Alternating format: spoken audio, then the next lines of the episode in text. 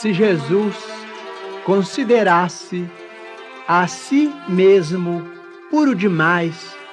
a ponto de não tolerar o contato das fraquezas humanas, se acreditasse que tudo deve correr por conta de Deus, se nos admitisse irremediavelmente perdidos na rebeldia e na delinquência, se condicionasse o desempenho do seu apostolado ao apoio dos homens mais cultos, se aguardasse encosto dinheiroso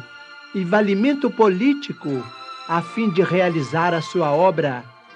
ou se recuasse diante do sacrifício, de certo, não conheceríamos a luz do Evangelho que nos descerra caminho à emancipação espiritual. Se Allan Kardec superestimasse a elevada posição que lhe era devida na aristocracia da inteligência, colocando honras e títulos merecidos acima das próprias convicções, se permanecesse na expectativa da adesão de personalidades ilustres à mensagem de que se fazia portador, se esperasse cobertura financeira para atirar-se à tarefa, se avaliasse as suas dificuldades de educador com escasso tempo para esposar compromissos diferentes do magistério, ou se retrocedesse perante as calúnias e injúrias que lhe insaram a estrada, não teríamos a codificação da doutrina espírita que complementa o Evangelho, integrando-nos na responsabilidade de viver. Refletindo em Jesus e Kardec, ficamos sem compreender a nossa inconsequência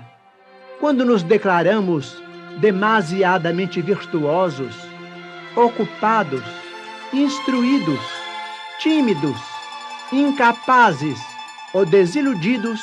para atender às obrigações que nos cabem na doutrina espírita. E isso porque, se eles, o Mestre e o Apóstolo da renovação humana, passaram entre os homens, sofrendo dilacerações e exemplificando o bem, por amor à verdade, quando nós, consciências endividadas, fugimos de aprender e servir, em proveito próprio, indiscutivelmente estaremos sem perceber,